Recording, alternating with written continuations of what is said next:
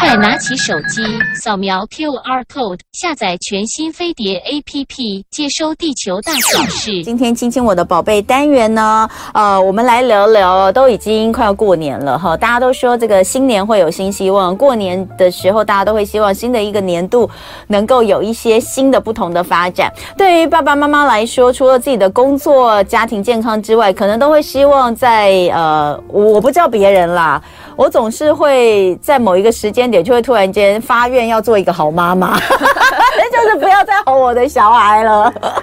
嗯，但是这件事情呢，就过完这个礼拜再说，因为这礼拜刚好是那个期末考时间哈，所以这个礼拜呢不吼是不太可能的。好，这是开玩笑啦。但是说真的，嗯。我们到底应该怎么样来跟？我觉得，如果我们是把家庭当做一个企业在经营的话，那妈妈常常都是这个家里面的 CEO 啦。我觉得妈妈常常都是 CEO 的角色哦。那呃，就是可能就是制定很多的方向，通常都是妈妈在做。那我们。呃，这样讲的话，孩子可能算是我们的员工之一哦。就大家一起要来让这个家更好，然后也希望员工能够做自我的成长嘛。本来就是，那我们到底要怎么样开启合作？就是你知道吗？就是老板也，员工一定不会希望老板天天骂自己，那老板也希望员工能够成长，不要让我操心，对不对？所以我觉得在这本书里面看到一个叫做合作式的沟通。我觉得这个是真的是蛮好的，就是如果真的能够做到亲子之间是一种合作式的沟通，我觉得非常的棒。那今天呢，就请到了这一位呢，他最近出了这本书，叫做《让孩子成为自己人生的专家：十五个育儿心态姿态》。但这个育儿不是我们一般养育的育，而是遇见的遇啊，展开亲密的亲子之旅。那让我们欢迎资深心理师胡伟婷老师。伟婷老师，你早。早安，大家早安。哎，伟婷老师先跟大家。自我介绍一下好不好？嗯，我是一名智商心理师。那我其实之前工作的场域比较多，都是在大学。嗯，所以我大概有八年的时间在辅导大学生。然后后来就是离开了大学，进入到社区，所以会嗯、呃、会谈到比较多有关于可能婚姻啊，或者是亲子教养、嗯，工作的焦虑、压力等等的议题。这样，嗯嗯嗯嗯。好，那呃之前。是是都是比较大的孩子啦，对，在大学大专院校，对，都大学生。那个时候其实他们的烦恼已经是都是成年人的烦恼了啦，大部分就是跨跨到要跨出去到这个社会里面的，或是呃二十岁以上总是不太一样。但是在这本书里面，其实写的都是跟小朋友相处的一些东西，主要是因为你自己人生也有了不同的转变，对不对？因为我在。三年多前生了我的女儿，然后生完之后，其实，在过程中有很多很多的挫折。我刚刚才在跟他讲，你知道，真的我忍不住要笑，因为我刚刚还在跟伟婷老师说，他说这本书其实哦，真的就是他自己三年多来很多的心情。然后我就说，其实三岁以前的小孩，在我们现在的心目中是最可爱、最天使般的年代。在三岁以前，应该没有什么太多的那个，你知道，就是太多的。太多的让爸妈痛苦的事情，我觉得啦，就是三岁以后才是地狱的开始，所以我之后再写一本书。就是随着孩子年龄的成长，会有不同的变化哈。嗯，但是呃，嗯，你你我我们还是希望说能够回到您的专业上，因为您在八年的咨商心理师的专业里面，我看到有讲你最擅长的是叙事治疗。对对对，可不可以跟大家聊一下什么叫叙事？就是我们说作文的叙事法的那个叙事哦。叙事治疗的意思是什么？白话来说，就是一种说故事的治疗方式。啊，对。对，那我们通常都会用三个角度去看这个治疗的方式是什么。比如说，我们会去怎么去看待说，嗯，来谈的个案或是来谈的当事人，嗯，比如说，我们就会觉得说，他是他自己生命中的专家，他一定最知道他自己遇到问题的时候，他想要怎么样解决他的问题。所以，用这个角度来看孩子的话，我自己也会觉得。孩子就是他自己生命中的专家，嗯，他一定最知道说自己想要用什么样的速度长大，嗯，用什么方式长大，嗯，对。所以，嗯，叙事治疗，你在呃过去辅导比较大的孩子，我说的是，比如说在大专院校，嗯、然后后来离开大专院校之后，开始呃做一般的咨商。对，其实你都是用这样的一个方式在跟你的个案来做一些讨论吗？嗯嗯。那你发现他会比较不同的是什么？我觉得最大的不同是我们不会把对方当成当成是一个问题，嗯、他这个人有问题，我们会把他当成是他在他的生命当中遇到了。一个问题，人不是问题，只是他遇到了这个问题，不知道要怎么样去处理。当我们不会觉得自己是有问题，或是自己是不好的人的时候，我们才会比较有力量，或是觉得自己是有能力可以去处理这个问题的。嗯，对，是，嗯，那呃，你说生完孩子之后这三年，其实这本书主要是在讲你的一些，就很多都是你自己的感受，对，然后来出发的。呃，你你可以讲一下，就是说跳脱你的专业，嗯，以一个妈妈来说，你觉得你的孩，你你的人生在生完孩子之后有什么变化吗？什么变化？我觉得好像对我来说，我会重新去。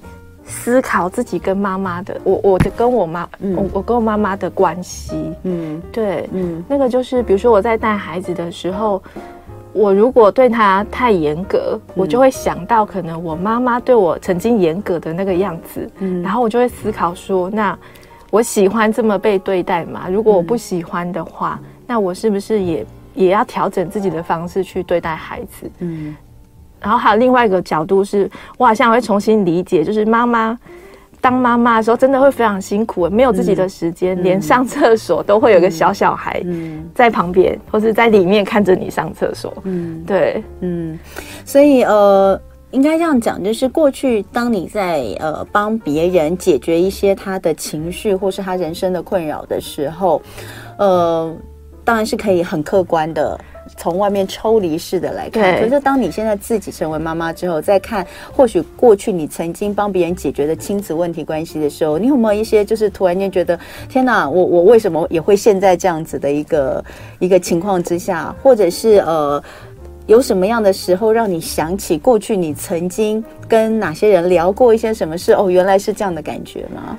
哦，就我比较多会接触到那种很无助的妈妈，嗯，就是不知道要怎么样去陪伴孩子，或是让孩子变成他期待中的样子，嗯、然后会觉得很挫折。嗯、然后我自己在带孩子的时候，就会出现这种情况，嗯、就哎，为什么小孩总是不符合自己的期待，玩具都不收好，嗯、然后要洗澡的时候就不给我去洗澡，嗯，对对，我就很很很很能够去感受或是想象那种、嗯、哇，一个妈妈。已经使尽浑身解数，嗯、但小孩就、嗯、就都不听话。嗯，所以在很挫折的过程当中，你有觉得你的所学是有用的吗？我后来发现，我就是就是开始去反思自己在怎么样陪伴来谈的人，嗯、然后我就把我的所学用在里面。嗯，就举例来说。比如说，像最近小孩出门不是都要戴口罩吗？嗯、那我的小孩有一次呢，他就非常的坚持说，他要先戴上安全帽，嗯，然后再戴口罩，嗯。可是对大人来说，嗯、一定知道说，对，不可能。这就是很多小孩子很拗的时候，我们也看过，那怎么处理？哈，今天亲亲我的宝贝单元，如何让自己呃让孩子成为自己人生的专家？今天在现场的是咨商心理师胡伟婷，伟婷老师，老师呢，呃，他。他在八年，对不对？八年的智商心理师的这个呃呃职涯当中，应该是最近这三年让他对很多事情又有了新的体会。真的，我觉得一个人哦，大家都说人是每个人都是当了爸爸妈妈之后才开始学习怎么当爸爸妈妈，对不对？嗯嗯，嗯。即便是这个过去常常帮忙处理亲子关系的智商心理师，对，可能也是一样。哦，因为伟霆老师其实看起来就是非常年轻。你如果看到他，呃，他没有不知道他的这个经历的话，你可能会呃不太不太，就是就很难想象哦，他也也是个妈妈了，因为看起来非常年轻。刚刚你有讲到的这个女儿三岁 三岁的小朋友，呃，就是很坚持，他要先戴安全帽，再戴口罩。对，哦，对，那那就戴不上去啊。像我儿子最近很喜欢戴毛毛，他每次都先把毛毛戴了，要再戴口罩的时候，他就觉得好烦，他又要把毛毛翻起来。这样，那呃，这这个其实蛮多小孩子会有这样的状况，又是比较小的孩子，嗯他们很小小孩的很坚持自己的一个 做法做法跟顺序哈。那你在当下呃是什么样的状况？当下其实我一开始就是要阻止他做这件事情，因为我觉得很浪费时间。然后我们急着要出门，嗯，对，像哎、欸，他他要重新要再带一次，很麻烦。但是我后来就想想说，哎、欸，其实对在叙事来说，我们通常都会让当事人去学习他生命中他怎么样去面对他的问题。所以我觉得后来我就转个念，孩子应该要去学习，他要有一个机会去体验。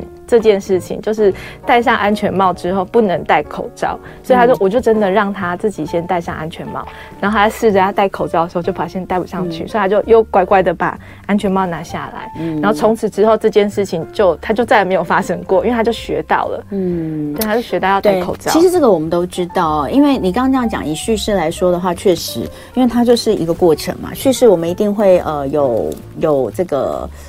一个，你一个你有一个铺陈嘛，应该是这样讲，对不对？就是每一件故事，每一件事，或是每一个故事的叙述，一定会有起头、原因，然后过程、结果，对，起承转合这样。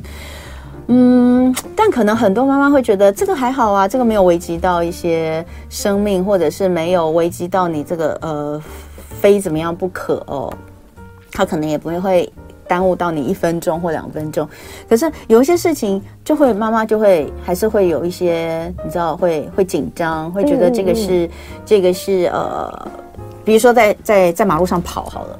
对对对对，在马路上。所以如果是那一种，我觉得真的是危及到他可能生命安全，嗯、或者是他可能会受到严重的伤害的话，嗯、可那个时候我们还是有要有教育的立场，要阻止他。那在这件事，如果在像这样的事情上面，比如说呃，像最最最简单，你的小朋友还小，可能会碰到的就是呃玩插头，哦，哦，对不对？你知道以前呢？那个都会还是会有老人家说，你可给他电一次就他就知道了。对，我也是觉得给他电一次就知道，但是有点太刺激。但是我也没有办法，我没有办法判断那个电会电到哪一种程度的时候，我就会觉得有点害怕。比如说像这种，然后在街上跑，你不能说给他车撞一次就知道了。所以那如果运用你所谓的叙事的话，在这种事情上，你怎么去运用它呢？我通常是，如果我们大人可以改变那个空间的话，就可以先做。比如说玩插头，就可以先放那个防尘塞，把它塞上去。哦，所以你还是以你还是以保护为主，对，以保护为主。嗯，对对对，嗯嗯。好，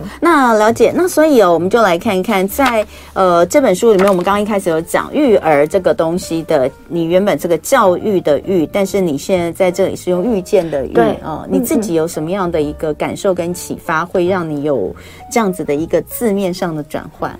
嗯，我会从我自己从小学习经验说，因为比如说像是我在上数学课的时候，很不喜欢上数学数学老师的课，我比较喜欢是自己写那个数学的习题。我觉得在自己在写的那个过程中，解开那个习题，我会觉得很有成就感。嗯，所以对我来说，好像当有人在对我说教或是教育你应该要怎么做的时候，我自己其实是会有一点。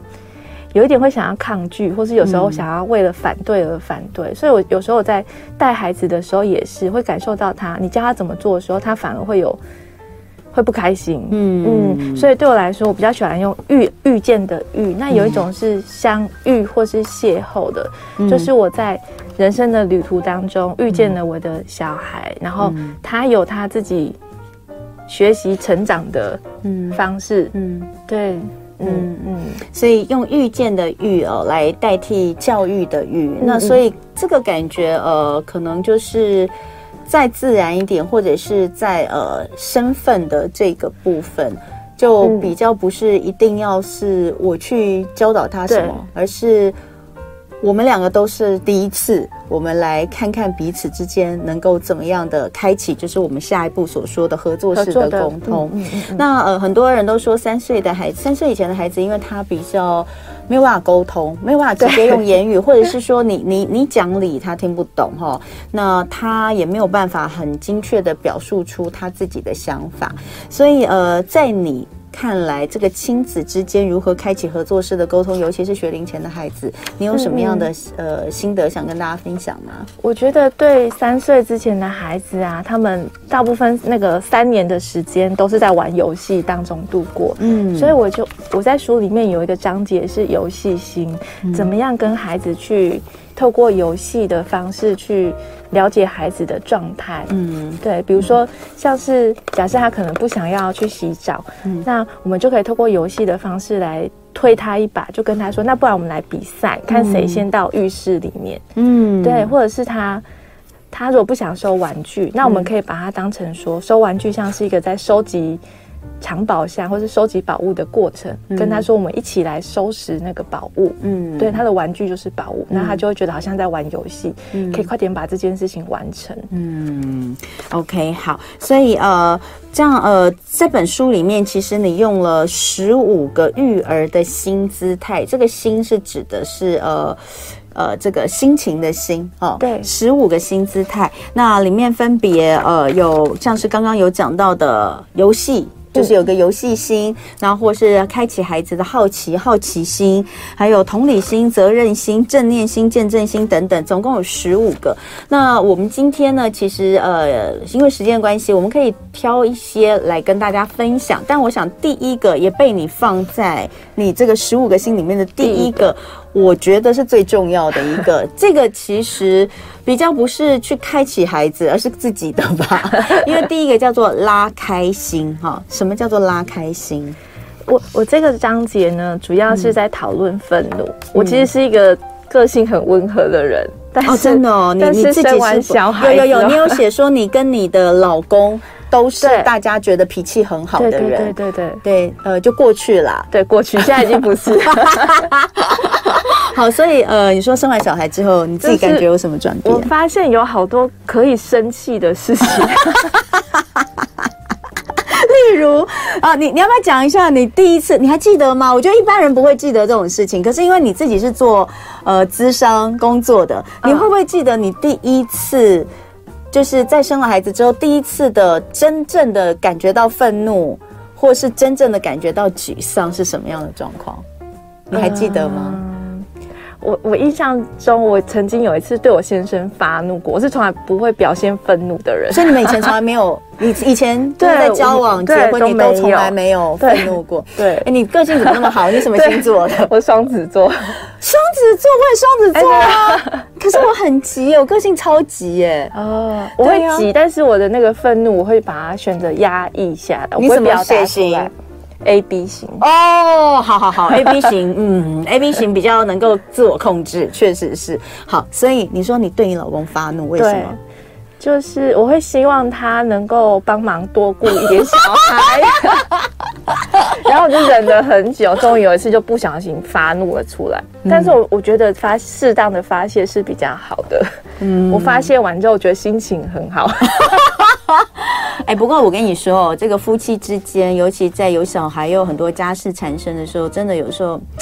你很难控制哦。你看，像最近这个呃事情闹得很大，小甜甜的事情，其实也不就是一些感觉很琐碎的一些事情而导致的这个夫妻之间的不愉快哦。所以这当然我们说家家有本难念的经哦，每一个人家里的状况都不一样。可是我觉得刚刚呃伟霆说的这个，好像很多家庭里面会有这种事情。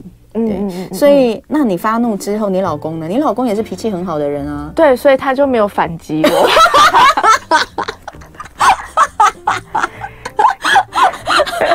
那那就默默承受。那你这里面到底有什么可以让我们值得学习的地方呢？我们只能学习去找一个不会反击的老公啊。但是那就是别人的老公啊。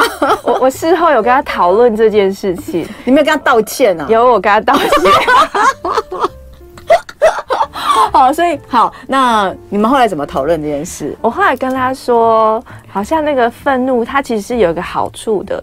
那个好处就是让我们有勇气去表达出心里的期待，或者是心里的渴望。嗯、但是我们可能要用一个比较。比较建设性、比较适当的方式跟对方说：“ oh. 我其实很希望你可以在育儿这个方面，你帮我多做一点什么事情，我会觉得我会比较轻松一点，或是我会觉得这样好像你会让我感受到你比较在乎我们这个家庭的那种感觉。”你老公也是蛮蛮可怜的，在被你骂完之后还要接受你的说教。哦，娶一个智商师也不是一件很容易的事情，太可爱了。好，所以呃，那一次的生气可能对你来说是很印象深刻，我觉得很珍贵，可能是第一次在婚姻中生气。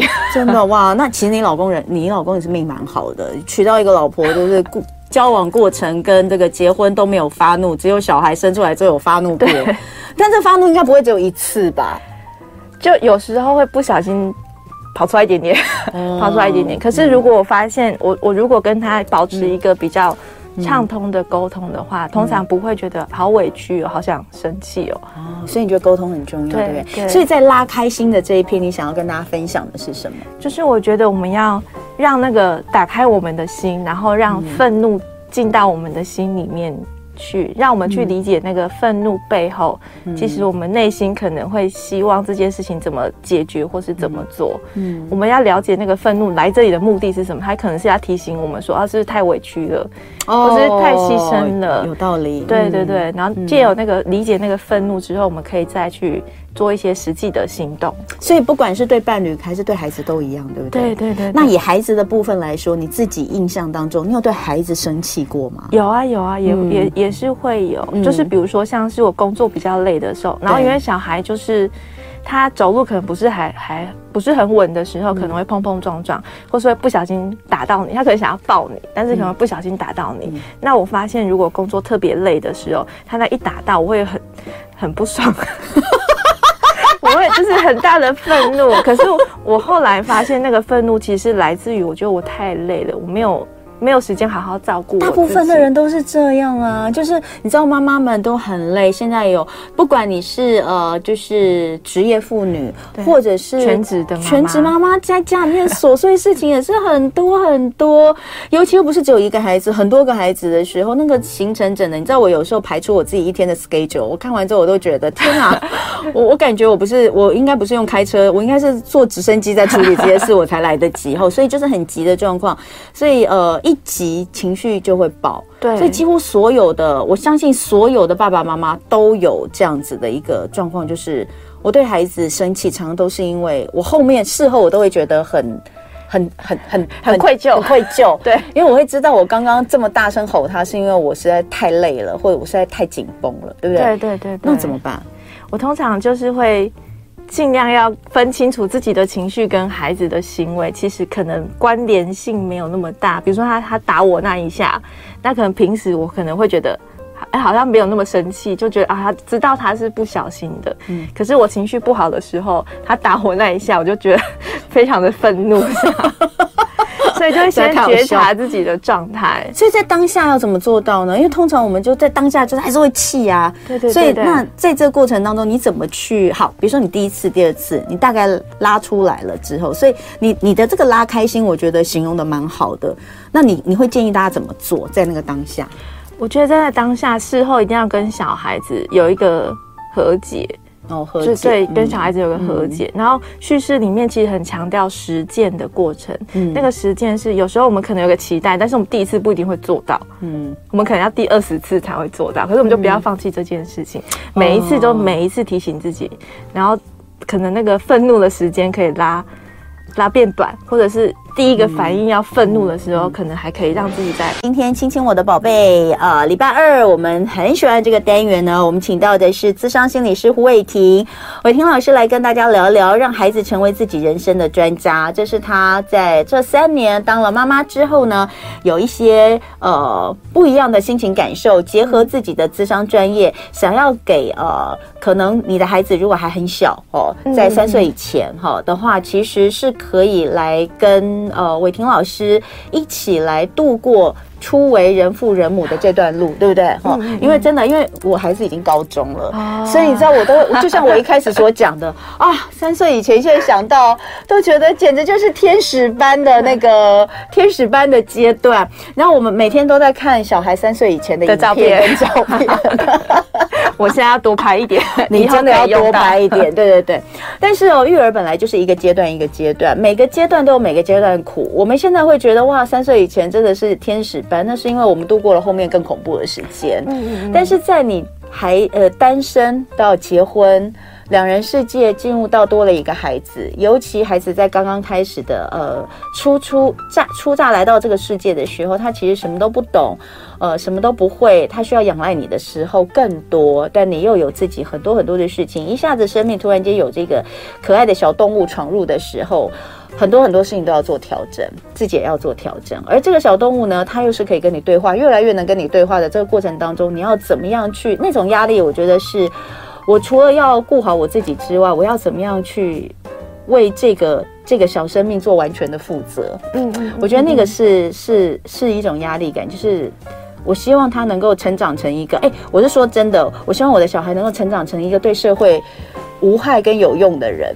哦，你知道我会觉得无害跟有用，无害很重要啊，无害是最基本的啊，就是我们都我们谁谁会想要培养出一个孩子未来可能会受到这个社会的法律制裁，或是在别人眼中是一个危害社会的人，对不对？善良的人，善良的人很重要，嗯、然后能够呃享受自己人生。很重要，所以跟这个伟霆老师的这个想法，我觉得其实是类似的，就是我要还让孩子成为自己人生的专家。如果今天他能够掌握自己的人生，他知道自己的，他他能够很清楚的有自己的一个方向跟处理事情的能力，他其实在任何的阶段，他都能够每个阶段都很辛苦，可是他在任何的阶段都能够。可能比较游刃有余吧。嗯嗯，对，所以呃，这个刚刚跟伟霆聊了蛮多的。那我们刚刚前面讲到拉开心，就是你认为十五个育儿的新姿态的第一个。那呃，我们就来讲最常见的就是愤怒这件事情。你觉得要怎么样去避免不好的愤怒情绪的处理方式？然后如何建立一个你在书中有提到亲子之间的情绪国度？嗯嗯嗯嗯嗯，我觉得当我在愤怒的时候，我通常会有自己提醒自己三个原则。第一个原则就是告诉自己不要再说出一些会刺激彼此的话，嗯，然后让自己先静下心来，先让自己冷静一下。因为如果我们不冷静，其实很难帮孩子冷静下来。嗯嗯，对对对，嗯。然后第二个原则就是我们不要用那种关系勒索的方式。如果你不听话，我就叫。垃圾车把你载走之类的，我是没有讲过这个，类似或者叫警察，通常都是警察啦。对对，我觉得警察不太好，这真的要跟大家讲，因为警察是要帮助他们的，这样他们久了之后看到警察都会怕，真的碰到坏人的时候会不无法分辨坏人跟警察哪个比较可怕，这样子哈，这不好。对对，所以我就会先试着去理解到底孩子他在生气什么，或者是我自己在生气什么。嗯，然后最后的原则我觉得非常重要，就是。不要被彼此的情绪受到影响，可能可能会对孩子说：“你在不爽什么？应该不爽的是我吧？”可能会觉得说：“哎、欸，我的情绪生气比较有道理，孩子的生气可能比较没有道理。”哎、欸，对，我也讲过这句话。你到底在不爽什么？我都没有生气，你到底在生气什么？但其实每个人都有生气的权利啊。对，叙叙事来说，我们会允许每个人都有自己的情绪、自己的想法，不想要洗澡，不想要刷牙。我就是不想，对，就是那个不想。我跟你讲，你小孩现在会不会有那个过程？就是因为他现在还三岁，三岁多，对，三岁多。但三岁多，我相信他应该已经很会讲话了，非常会讲话，对，很会讲话就会让你更怒，你知道吗？他会顶嘴。就比如说你，他说你叫他去干嘛，他就不要。你就问他为什么不要，他说我就是不要。对，会这样，对不对？对对对对，为了说不要而说不要，就是进入到一个。发现“不要”这两个字真的太好用的一个状态，对。那如果碰到像这样的状况，你会怎么做？我就会先去问他，他说他不想要做什么，然后我就会再问他，嗯、那你想要做什么？嗯，那他可能就说他想要玩玩具，对。然后就说好，那你玩一分钟，那我们等一下再去做不想要做的事情。嗯，他就觉得好像得到犒赏，啊、就会比较乐意去做他不想做。那他一分钟时间到了，他就会去吗？我通常会给他三次机会了，三次一分钟吗？对。那难怪啊，那我们知道你的重点就在你给的时间很短。一分钟，通常我们都会说在五分钟，嗯、我就没有办法再给他三次，因为再三次就十五分钟了，就很久了。一分钟，那你的小孩目前为止还是在不会跟你说一分钟太短了。后来他大概就是会三次，嗯、然后我就最后一次的时候，我就跟他说，这是最后一次的最后一次，嗯、然后他就理解，他做完他就自己主动就会去做他应该要做的事情。我的小孩很有趣哦，因为我的小孩我刚刚讲就是一个古灵精怪的双子座，他就是呃永远在跟你这个呃就是永远不会。第一时间就跟你妥协的，他一定要跟你做一个拉扯。假设我们有这种情况的话，我就说你你要去洗澡了，然后就会说，可是我还想要玩啊，我不想去洗澡，我还想要玩。我说好，那再五分钟，然后他就会说再十分钟，我就会说十分钟太久了，就是五分钟。他说那七分钟，我说那七分钟，我说七分不行，就是五分钟。然后他还是会不死心哦，他真的不死，他真的是不屈不挠，他就说那不然就六分钟，然后我就会说好，成交六分钟，好，所以呃，对，所以我们可以把一开始给他的时间一开始就缩短，一开始就缩短，就是说两分钟、一分钟哦，然后再给他加哦，也许这是一个。呃或许吧，我不知道，大家可以试试看。好，所以这个是呃拉开心。那其实书里面十五个心里面还有很多心，另外有一个其实呃很多爸爸妈妈会想知道怎么样去培养孩子的责任心。嗯，嗯嗯。像你一开始有讲到为什么他就不收玩具，你后来有让他成功的把玩具收起来吗？有，就是。嗯我就把它当成是在玩玩玩具的过程，嗯、就是我们一起来玩，把所有玩具收起来，嗯，嗯。然后再玩，把所有玩具倒倒出来，嗯，就是在那个过程让他去习惯那种收玩具，哦、但是他对他来说这是一个玩乐，玩具先收起来，然后再把全部倒出来，嗯、再收起来，再倒出来。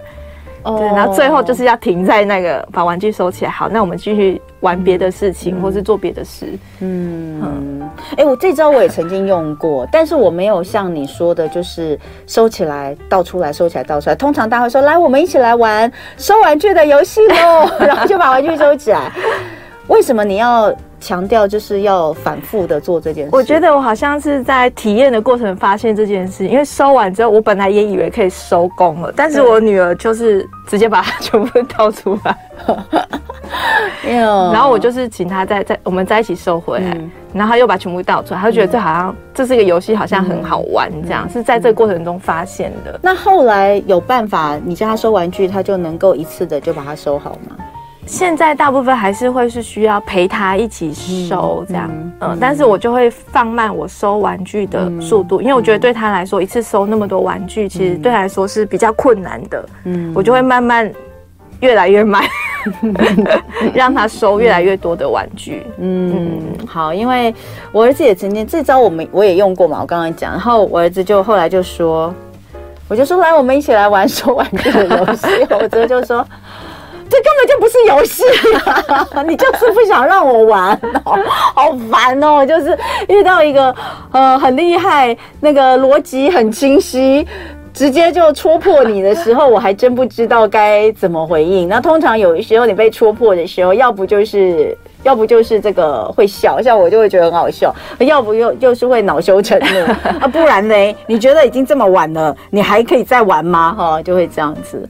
好，所以责任心的部分你，你呃，你你你呃，刚刚这个当然是一个一个起始哦。那用游戏来做，你刚举的例子是收拾玩具，那其他的部分呢？责任心的部分嘛，嗯嗯、我觉得其实。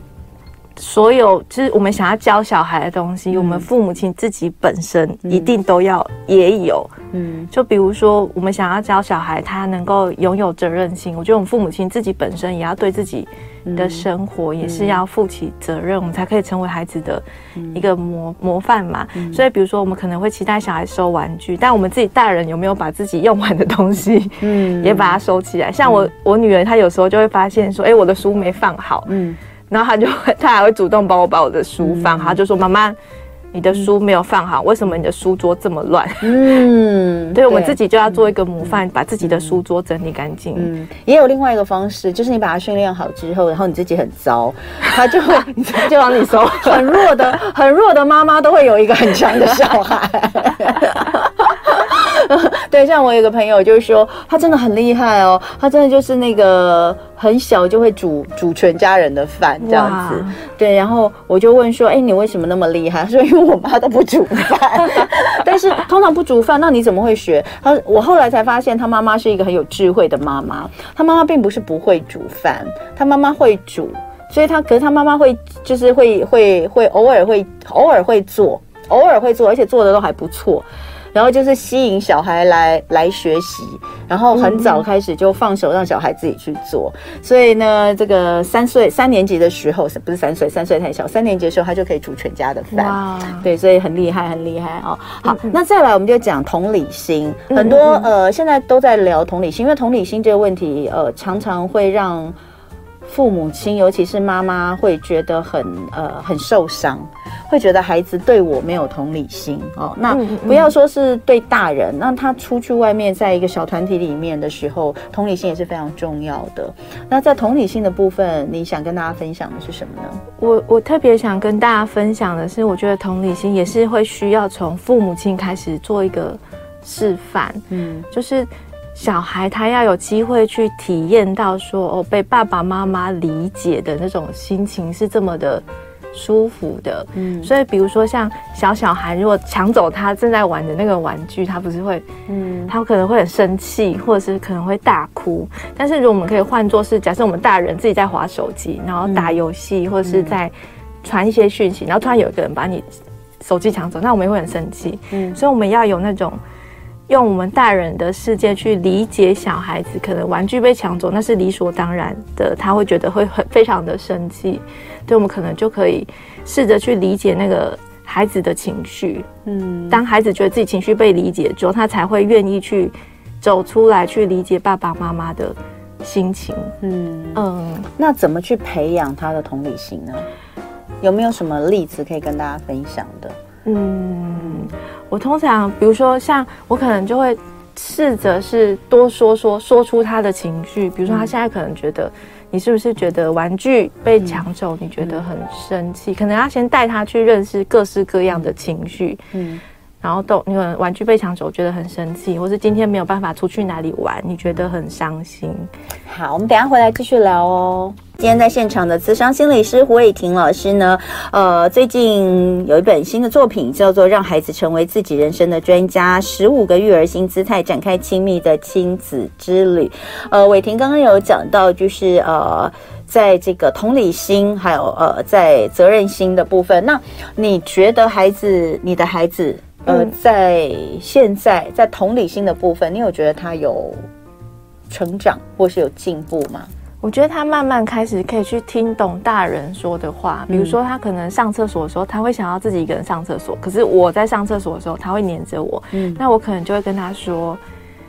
呃，你你想上厕所的时候，你会想要一个人。那妈妈也跟你一样想要一个人，嗯、那他就会听懂，嗯、然后就不会黏在我旁边，就去做他的事情。哦、就用他听得懂的语言跟感受去告诉他大人的感受。哦，那你的小孩真的是蛮明理的，我只能这样讲。好，以我儿子来说的话呢，他就会跟你说，但我就是会害怕。他就是一个人，他只要没有看到你，他就会害怕。所以你在上厕所的时候呢，他就要蹲在你的脚边。嗯，对。嗯、那那你会跟他说，可是你你上厕所的时候，哦，没有，他上厕所的时候，我也要坐在门口等着啦。就是 他上厕所的时候，他也要求我坐在门口等着。啊、然后呢，我上厕所的时候，他也非常理所当然的就在我的脚边。对，所以这个是这个这个有时候对每每一个当当然我们我觉得你刚刚这样讲说让他去理解，试着让他让他能够听懂哦，我觉得这是这是一个正确的方向。但是但是真的不是每一个小孩他都会是适用的，也不是说适用适用于所有的孩子，但是成果不一，哦，成果不一。好，那呃最后还是来跟大家聊一下这本书。其实你呃说真的。并不是一一本育儿经，比较像是给父母的疗愈，是不是这样说？嗯，我觉得我就是像是给出了一个可能跟大家带小孩比较不一样的版本。那这个版本，我觉得它不见得是一定要这么做，我是希望这个世界上可以接受更多不同的父母亲有不同带小孩的方式，不要用那种。好像社会单一的标准，说小孩就是应该要怎么样带才对。嗯，嗯，所以我写这本书主要的期待是希望，其实天底下每个父母亲都都可以成为属于自己人生中的专家，都有自己嗯带小孩的那种智慧。嗯嗯，你知道我最近有看到那个呃亲子天下他们整理，就是说什么二零二二育儿的口头禅的前十名的排行榜，我不知道大家有没有看到。然后第一名好像就是第一名好像是。呃，这我有点忘记那个排名，但反正前几名就会有我数到三，哦、然后或者是什么呃快一点哦，什么什么。赶快去睡觉，还是什么东西之类的。然后还有就是直呼孩子的全名哦哦，这个。然后呢，呃，这个排行榜，然后到那个第八、第九、第十，就很后面的会有，呃，你怎么那么可爱呀、啊？然后呢，然后会说你有没有爱妈妈哈之类的哈，就是前面大概都是属于就是比较比较。比较激昂的，然后后面就是那种很很温暖、很爱的这样。那我看到之后，我就觉得很有趣，我就在底下留言，我说这应该不是只有二零二二的育儿排行榜，这应该是一直以来都是这种排行榜吧？哎，结果底下呢，就有一个，就有一，就有很多人回复我的留言。我是在他们那个底下留言，然后就有很多人回来回复我的留言。当然有一些就会说，哎，我最常讲的是几，我最常讲的是几。然后就有一位妈妈就说。没有哦，很我们很多人最常讲的都是八跟九，就是你有呃，就是你好，你怎么那么可爱哦，我好那个我好爱你，或是你有没有爱我这样，然后我就点进那个妈妈的。的档案去看了一下，哦，原来就是那种呃，就是类似像是争取孩子权益的那种呃，也是类似像这样，就是非常有爱的妈妈的团体。我觉得其实是非常的好啦，这样真的是非常好。但是呢，呃，也不要因此而觉得自己就很糟。对对对，其实每个人都很棒。就是我觉得有的时候我们会看到，我自己会觉得。有很多就是妈妈会用自己的去要求，就就去要求别人。比如说，她从来不骂小孩，然后呢，小孩永远都是最棒的。我们都要用呃用这个理性的方式去对待小孩哦，然后从来不骂小孩。那看到别人骂小孩或者是怎么样，就会就会指指就会指责这样子哦。我觉得其实大可不必啊，大 可大可不必哦，真的是大可不必，因为。我们都在学习的路上，哦，就是每一个家庭、每一个孩子的状况其实也都不一样。我觉得真的不要给大家太多的压力。所以像伟霆这本书，其实是提供父母亲另外一个疗愈的方式。你想想看，智商心理师他在初初遇到这样的事情的时候，他都需要一段调试的过程，三年吧。好，那今天非常的开心跟伟霆聊天。那谢谢胡伟霆，让孩子成为自己人生的专家。今天我们分享的是这本诚实文化的书，谢谢伟霆哦。